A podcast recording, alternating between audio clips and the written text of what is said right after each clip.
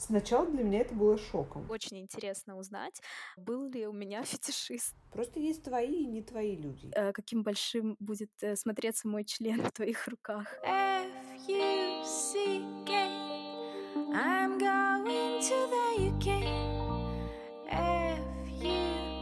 Привет, это «Разве секс?». С вами Сеня Овчинников и Маша Константиниди. Мы собираемся, чтобы обсуждать глянец, развенчивать мифы о сексе и разбираться в сложных вопросах, связанных с сексуальностью. Сегодня у нас в гостях журналист Евгения Восковойникова. Также по ходу разговора вы услышите комментарий Алины, автора телеграм-канала «Любовь на колесах». Вместе мы поговорим и постараемся не облажаться о том, что чаще всего остается невидимым, об инвалидности и сексе. Здесь мы должны записать небольшой дисклеймер. Когда мы говорим инвалидности, мы имеем в виду широкий спектр как физических, так и психологических особенностей человека – так вышло, что обе наши гости имеют опыт женской социализации с инвалидностью опорно-двигательного аппарата. Не все, что мы будем говорить сегодня, универсально, поскольку у нас самих нет компетенции говорить что-либо по этой теме. Тем не менее, мы постараемся охватить ее как можно полнее.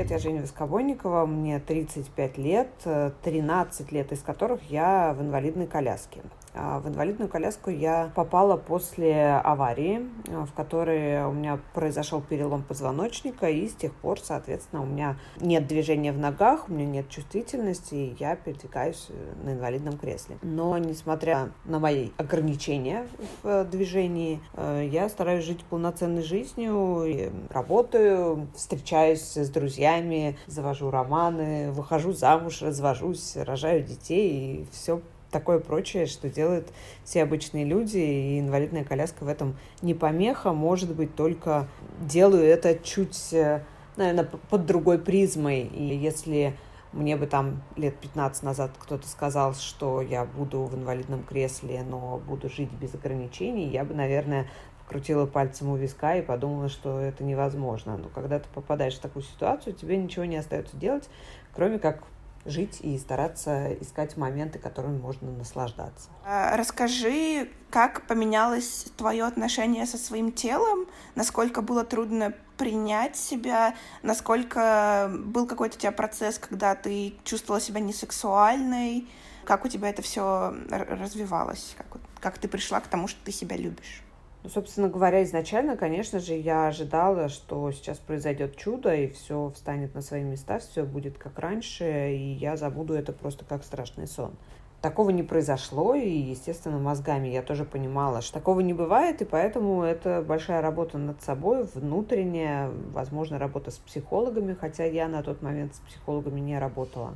Просто, ну, наверное, ты понимаешь в какой-то момент, что ты не можешь э, свою жизнь продолжать жить э, как бы на черновик.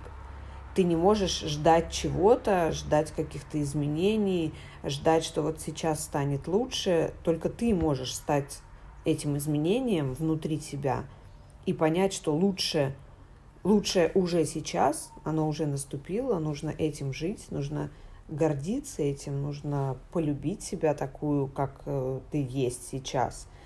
И неважно, связано это с травмой, связано это с каким-то заболеванием или диагнозом, связано это с там, а, внезапной, может быть, полнотой или худобой, то, как твое тело меняется, ты должен принимать его таким, какое оно есть.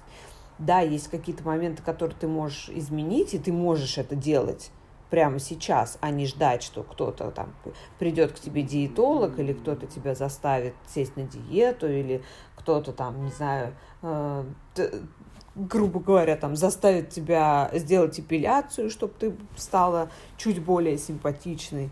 Ты должен делать это самостоятельно, и ты должен э, понимать, что если ты себя сам не любишь, то вряд ли тебя кто-то э, будет способен полюбить другой.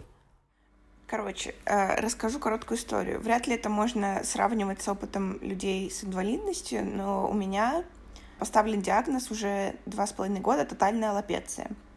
Был период, когда э, из волос на теле у меня остались только ресницы.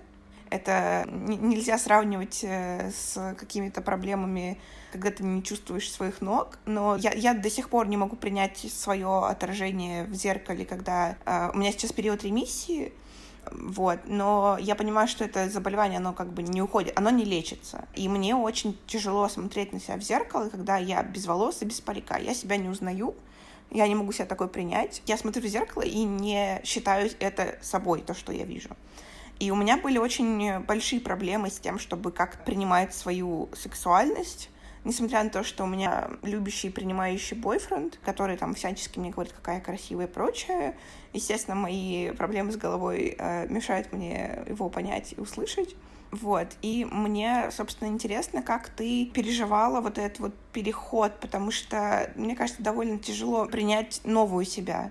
Как понять, что вот я снова сексуальна? Ты знаешь, ну, во-первых, первое время э, после травмы ты вообще не думаешь о ну, сексуальности, ну, да. о том, что ты женщина, о том, что нужно как-то вообще э, что нужно о чем-то еще размышлять и думать, кроме как о сохранении своего здоровья, хотя бы там его остатков.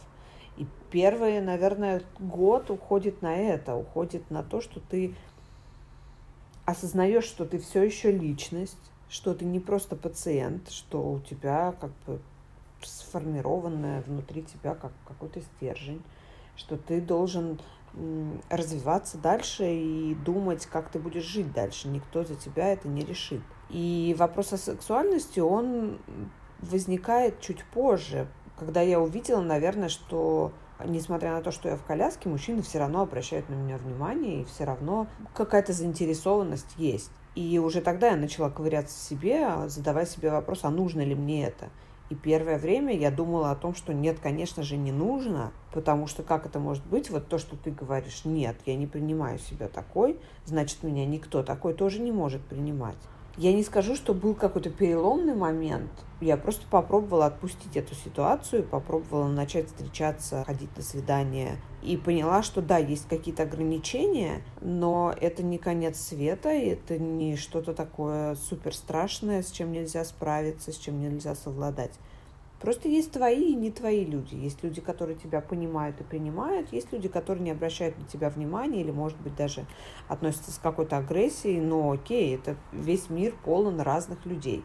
И это нормально, что кто-то относится к тебе хорошо, а кто-то не очень хорошо. У тебя бывало какие-то проблемы со стороны партнеров? То есть ты, например, условно приходила на свидание вслепую, и тут парень такой, ой, ну, как бы, ладно, пока. Или ну, там, ну, нет, у меня такого не было, потому что, естественно, я как бы соображаю своей головой и понимаю, что не стоит человека ставить в такую ситуацию, потому что я не знаю, как я бы отреагировала на такое. Конечно, я не сторонница ходить на свидание вслепую, я Обычно всегда предупреждаю человека, если, допустим, мы где-то знакомимся в соцсетях. Обычно это, ну, не было таких прям курьезных случаев, что я куда-то пришла на свидание, и человек такой, упс, извините, и свалил куда-нибудь. Все гораздо сложнее, и к этому нужно готовить и себя, и человека тоже. Сложнее, что я не могу просто так э, зайти в Тиндер, найти симпатичного парня и назначить ему свидание на вечер. У меня как раз небольшая история про Тиндер. Я вот в московском Тиндере находил одну или двух девушек на колясках. Они были там очень симпатичные, прикольные, с хорошими фотографиями. Но я просто и, залипал на пару минут и, шел дальше, дальше, потому что я понимал, что не буду знать, как себя вести. Мне становилось страшно, некомфортно, ну я решил, что раз я просто так лайкаю и развлекаюсь в Тиндере, то лучше пойду дальше, чем замечимся и буду просто сидеть тупить. Ну, вот так. Ну вот, то как раз о чем я говорю, что есть твои люди, есть не твои люди. Или ты готов сейчас к этому? Может быть, ты сейчас не готов, а через там полгода или пару лет ты скажешь, о, а почему бы мне не попробовать это? Или у вас завяжется общение, и ты поймешь, потому что у меня многие из моих новых знакомых э, часто говорят, я твою коляску замечаю, ну, там, первый час общения, ну, потому что мне интересно, потому что я не понимаю, опять же, я не знаю, как как ты доберешься там до кафе, в котором мы с тобой договорились встретиться, как ты поедешь домой, а как ты вообще ездишь на работу каждый день, а что ты делаешь, а как ты ходишь в туалет, а что нужно для того, чтобы тебе помочь, и нужна ли тебе эта помощь, а каким образом ты там справляешься с подъемом по ступенькам или э, как ты летаешь на самолетах.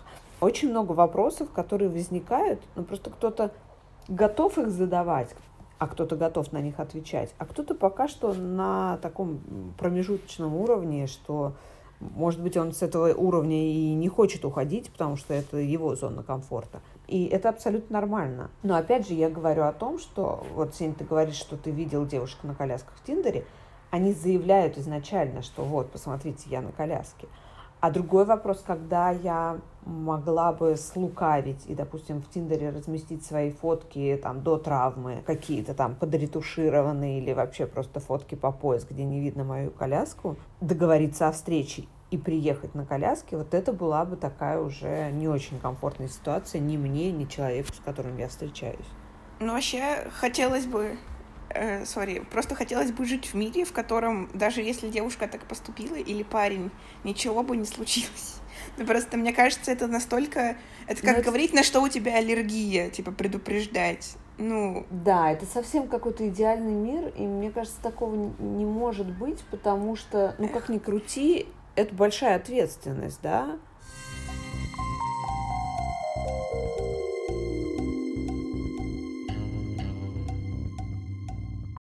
Меня зовут Алина, мне 26, я из Санкт-Петербурга. Я автор канала «Любовь на колеса», и у меня ограниченные возможности. А, также я занимаюсь разными видео, то есть я очень люблю именно придумывать идеи, монтировать, снимать какие-то фильмы, и, собственно, на это я училась в университете.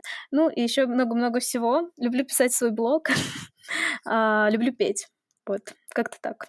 На самом деле, мне кажется, практически любой человек с ограниченными возможностями просто хочет такого же отношения к себе, как и везде секс — это не исключение. До того, как я начала свою сексуальную жизнь, я всегда думала, что да кто меня вообще захочет, кто, кто может меня захотеть.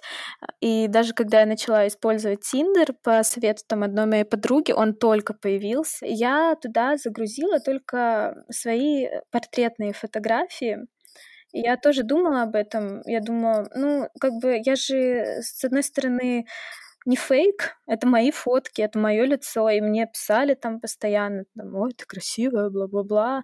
Ну, короче, типичные тоже тиндеровские подкаты, там, и я думала, что ну, я немного пообщаюсь с человеком, а потом я ему скажу. Либо я вообще не буду говорить, просто встречусь, и а что такого? Я обычный человек, нич- ничего не поменяется. Лицо такое же, по общению я такая же. Но на самом деле это не совсем правильный подход, потому что ну, были моменты, когда как бы ничего, собственно, не говорили, но я видела удивление, видела, как поражались, и даже после того, как я уже стала там ставить свои фотки в полный рост и так далее, даже не всегда, ну, были случаи, когда, допустим, не все фотки смотрели и не понимали тоже, что со мной в кавычках что-то не так. И тоже для них это было удивлением, и это не очень приятно, и как бы если человек не может это преодолеть, то я просто э, логичнее не тратить на это свое время и свое время, и время этого человека. Как бы я не, ос- не осуждаю, что там он такой плохой, бла-бла-бла, типа, э, ой, не может э, с инвалидом сходить на свидание. Я, как бы, мне пофиг, честно, уже.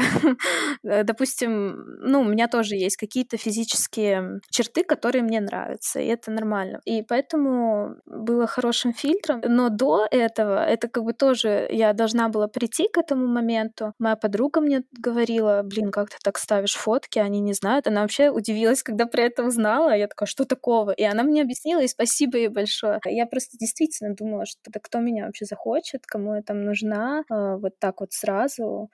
Но потом я как-то набралась смелости, поставила свои фотки, просто наплевала на все. Все равно как бы желающих было много. Кстати, тоже забавная история. А, я помню, как-то была на одном там свидании, ну это уже не первое было свидание, и мы там сидели с парнем, там что-то обнимались, он держал меня за руку. У меня маленькие руки тоже очень.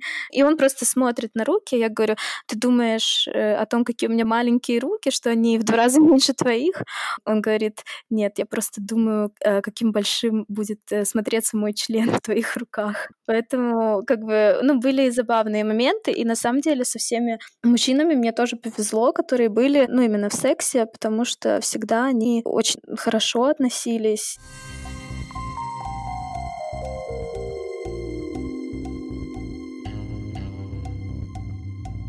безусловно, ну, тебе не, не особо нужна помощь от других людей. Ты со многим справляешься сама без какой-либо там особой поддержки.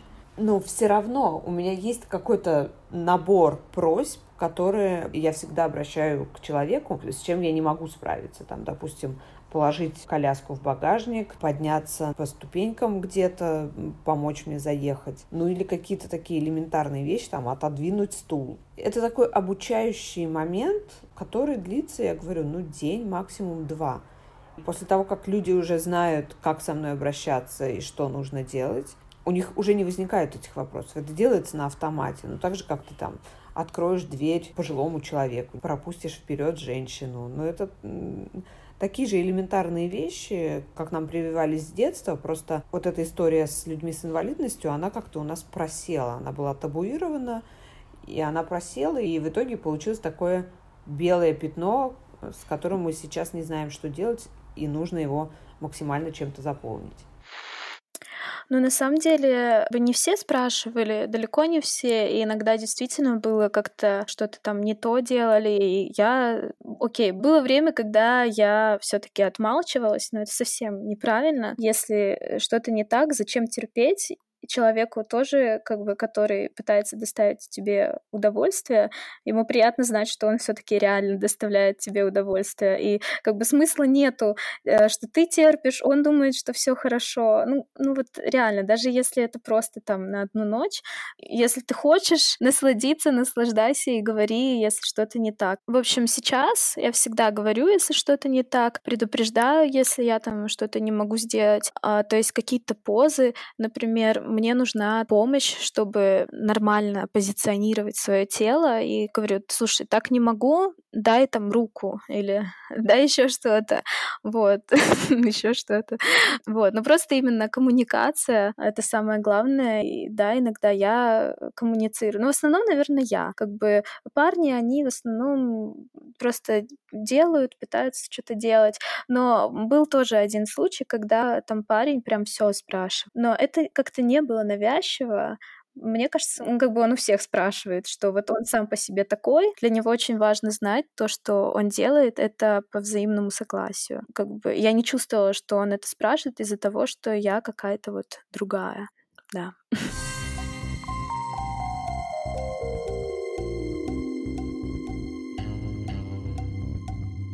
Даже когда мы говорим о людях с инвалидностью, какая-то сексуальность к нам, ну, типа, тема сексуальности у нас всплывает в голове, если она вообще всплывает в последнюю очередь. Многие относятся к этому как? Во-первых, есть какое-то предубеждение, что людям с инвалидностью секс вообще не нужен. Почему-то многие инвалидность э, приравнивают к фригидности, не знаю почему. Знаешь, а у меня, наверное, есть ответ на этот вопрос. Потому что людям кажется, о боже, инвалидность, это же болезнь, это же страшное заболевание, которым А. Можно заразиться, Б. Человек постоянно в борьбе, он с этим борется, у него все силы уходят на то, чтобы бороться с инвалидностью, и там совсем что с этим связано, значит, у него нет сил ни на что другое ни на работу, ни на семью, ни уж тем более на какой-то там секс. То есть это такой огромный ком стереотипов, который сложился многими-многими э, десятилетиями, что человек с инвалидностью это, ну, такой немножко недочеловек, которому точно нет дела до каких-то мирских удовольствий, и он там в своем мире каком-то варится, ну и типа пусть варится. Вот я сейчас немножко отвлекусь от темы. Я буквально два дня назад э, вернулась из Крыма, была в санатории. А, а, в Крыму под Евпаторием есть такой небольшой городок, и там очень много колясочников.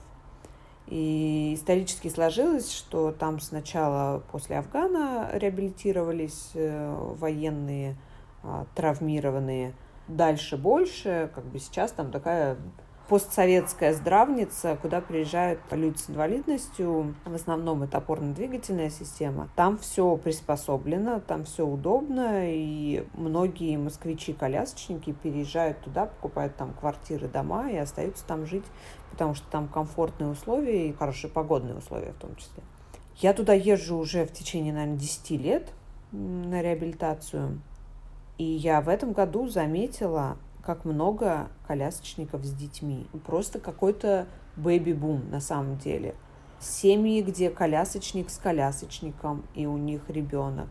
Семьи, где колясочница, вот у меня девочка знакомая, она родила второго, хотя у нее не двигаются ни руки, ни ноги, у нее перелом шеи. И муж, получается, следит за детьми и за ней, и они счастливы. Как бы ни было это сложно, да, понятно, что кому-то со стороны посмотреть на это и сказать, что вот смотри, какие они молодцы, он просто скажет, да, они сумасшедшие, как это возможно вообще, и просто у него не уложится это в голове. А укладывается в голове это только тогда, когда ты начинаешь это пробовать, и ты понимаешь, что да, это возможно. Да, это такой некий вызов, но тем и интереснее. Чем сложнее, тем интереснее. Получается, что очень много проблем не эксклюзивно для инвалидности, а просто усиливаются. А так это все те же наши любимые проблемы. Неумение слушать друг друга, обращать внимание только на внешность и тело, ну и в принципе считать, что женщины, ну, что женщинам сексуальность не нужна, и вот им самим. Абсолютно верно. И я думаю, что инвалидность просто э, сильно снижает твою самооценку. И ты либо выплываешь из этого, либо вот продолжаешь жить тем, что есть. И плюс у тебя гораздо больше проблем и сложностей с твоим организмом, чем у здорового человека. И тебе кажется, ну куда уж еще какой-то секс, ну давайте хотя бы с этим разберемся. А, мне кажется еще очень классным, что есть вещи, которые человеку с инвалидностью, они могут быть, например, очевидны, в то время как э, в целом для общества это довольно сложный процесс. Например, то, что секс не сводится к пенисовагинальному контакту, к половому акту. Ну, по сути, как бы любой э, гетеросексуальный секс или гетеронормативный как бы стремится вот э, что-то во что-то вставить. И тут оказывается, что как бы есть люди с инвалидностью, которых, например, которым, например, это недоступно, но они все равно получают так или иначе какое-то у них все равно есть секс. Мы вдруг понимаем, что вот это вот то, что мы называем прелюдией, это, это все равно секс, это как бы не э, подводка к чему-то вот главному, и, и это очень круто. Ну, то есть я вот даже нашла на лайфхакере статью, она называется «Чему может научить секс, если у вашего партнера инвалидность?» И мне это кажется очень круто о том, что даже если, например, у парня в коляске парализовано все ниже пояса, он, он все равно может и доставлять удовольствие, и, и сам испытывать его. Ну и получать в том числе, да, я абсолютно согласна с этим, потому что я знаю, что немногие колясочники могут довести дело до конца, несмотря на то, что вроде бы там все работает.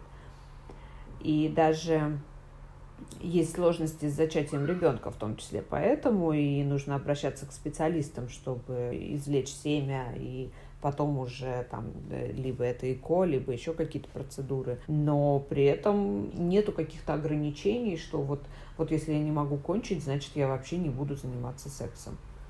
Но это просто глупо, потому что ты просто теряешь какой-то, какую-то часть своей жизни, а, непонятно почему, и это опять же возвращает тебя к твоим комплексам, что ты, если ты не можешь кончить, значит, ты какой-то неполноценный, а если ты неполноценный, то ты начинаешь опять ковыряться в себе и э, достаешь там кучу своих скелетов, которые у тебя вот практически уже вываливаются из твоего mm-hmm. шкафа.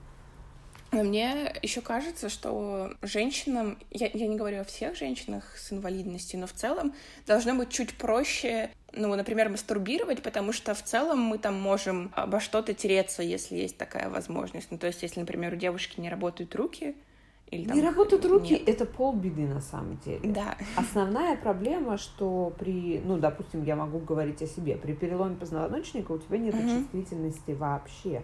И мне кажется, у нас все еще остается грудь это приятно, что она вот, есть. Допустим, если у тебя перелом позвоночника там выше грудного отдела, то, то у тебя понятно, у что тебя нечувствительно. Да, да, ну то есть все равно. Но короче... ты можешь находить какие-то, э, в том числе, как бы эмоция от того, что ты с партнером, что ты можешь доставить ему удовольствие, всегда остаются там поцелуи, всегда остается какое-то совсем другое восприятие на другом уровне твой организм, когда он получает какую-то травму, он переключается на другие частоты. То, что ты не замечал раньше, ты сейчас замечаешь, и у тебя это раскрывается просто огромной такой волной, совсем по-другому, совсем иначе. И у тебя вся твоя сексуальность уходит а, во что-то другое, а не только там пятиминутное удовольствие. А, вот, еще мы хотели обсудить очень важную вещь. Это согласие в сексе с человеком с инвалидностью.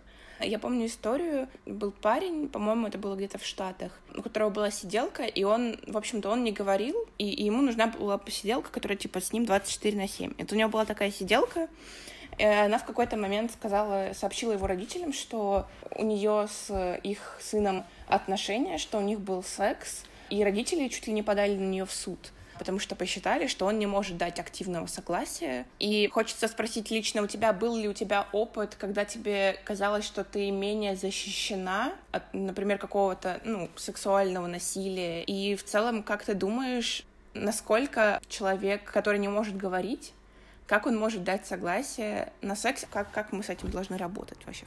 Не, ну у меня так, таких проблем не было, потому что, во-первых, я могу одним только взглядом либо дать согласие, либо дать понять, что нет, этого согласия не будет. Что касается этой истории, я думаю, что очень много подводных камней.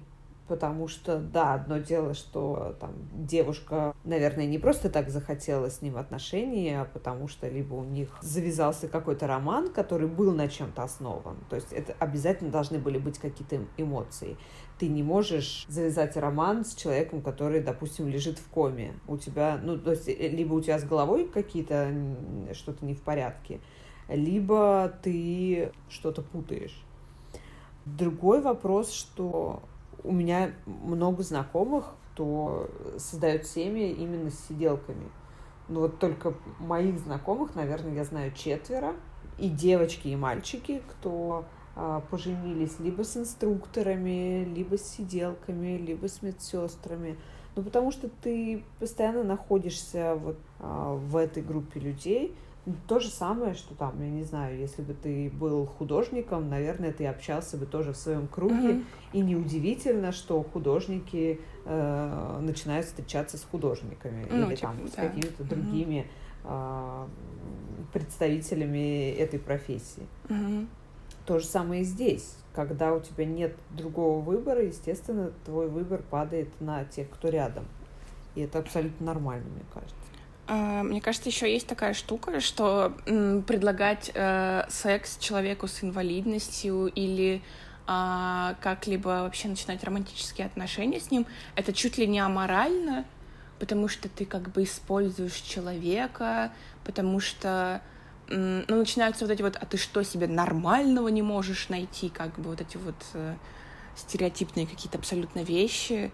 А, и мне кажется, ну, сиделки и какие-то инструкторы, они чуть менее подвержены всяким таким э, мифам, потому что они ну, в постоянном контакте с людьми с инвалидностью, они понимают, что... Не знаю, ну, на, на мой взгляд, это дело двух человек, и больше никто не должен совать туда свой нос. Просто, наверное, поменьше об этом болтать и разговаривать, и там делиться с теми, кто, наверное, тебя не поймет – ну и тогда им и знать об этом не обязательно. Другой вопрос, и я даже юморю на эту тему, когда у меня там есть какие-нибудь партнеры, и я могу даже спросить, а ты что, извращенец? Ну что, типа, обязательно э, да, там в жизни мужчины обязательно переспать с двумя, с чернокожей, ну и с инвалидкой заодно. Ну вот как бы такой Э, нормальный ход, э, ход мысли. Естественно, если человек с юмором, он это шут, шутка это заходит на ура. Другой вопрос, что есть целое сообщество, о котором я случайно узнала, ну как сообщество, мировое, наверное, сообщество, которое называется Девоти или Девоти. Это люди, кому непосредственно нужен секс с инвалидами.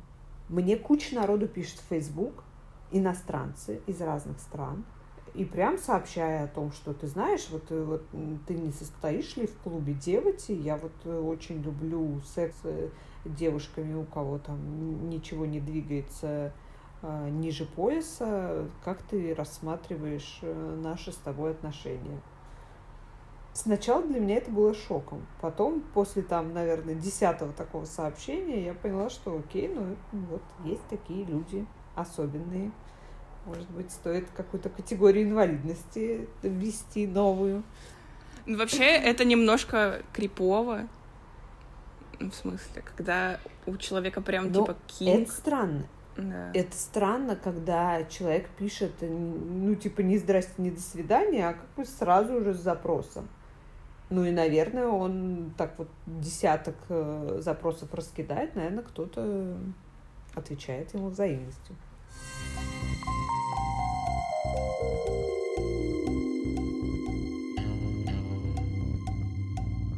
Некоторые спрашивают про фетишистов.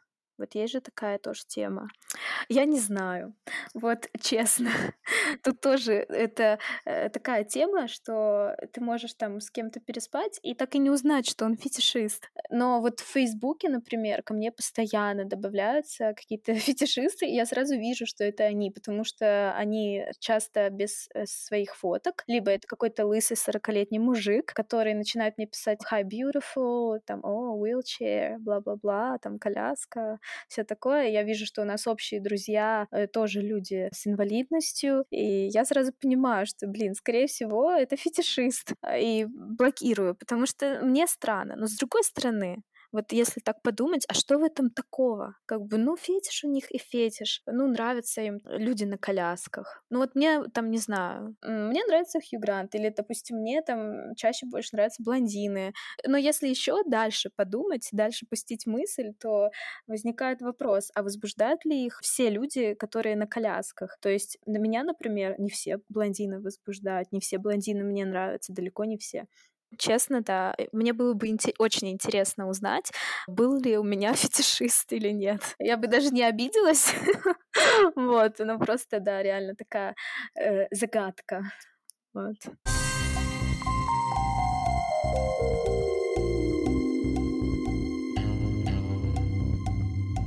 Я просто думаю, что у нас по-прежнему секс относят к исключительно физическому, а не эмоциональному влечению, Поэтому первичным в этом увлечении рассматривают именно внешности тела.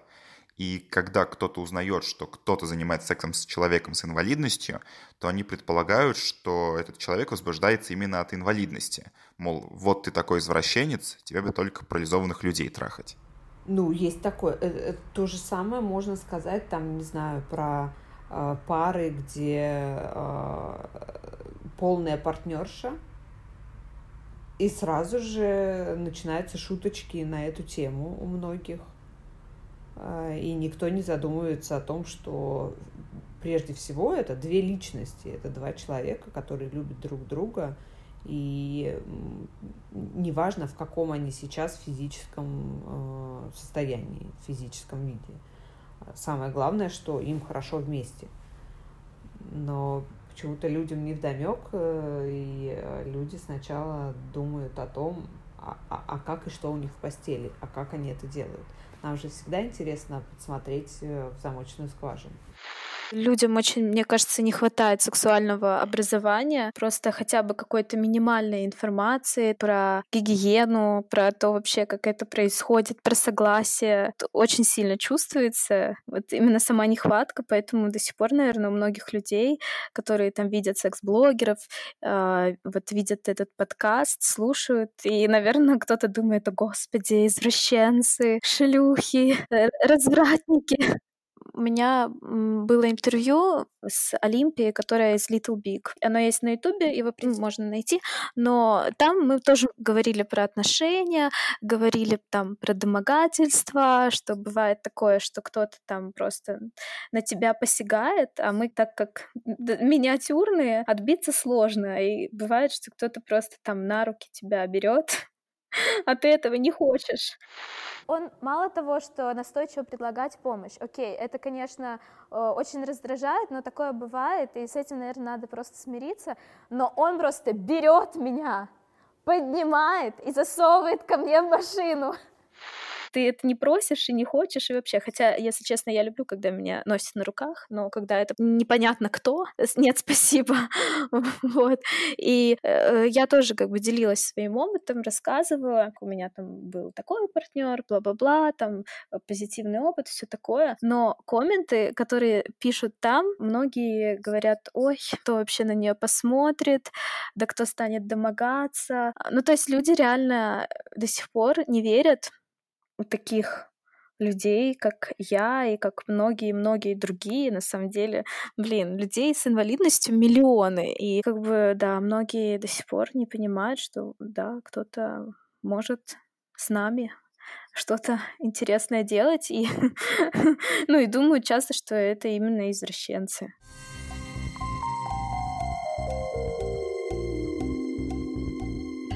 На этом все. С вами был подкаст «Это разве секс?». Ставьте нам оценки, пишите комментарии, мы их очень ждем. Не бойтесь своих желаний и не забывайте о контрацепции.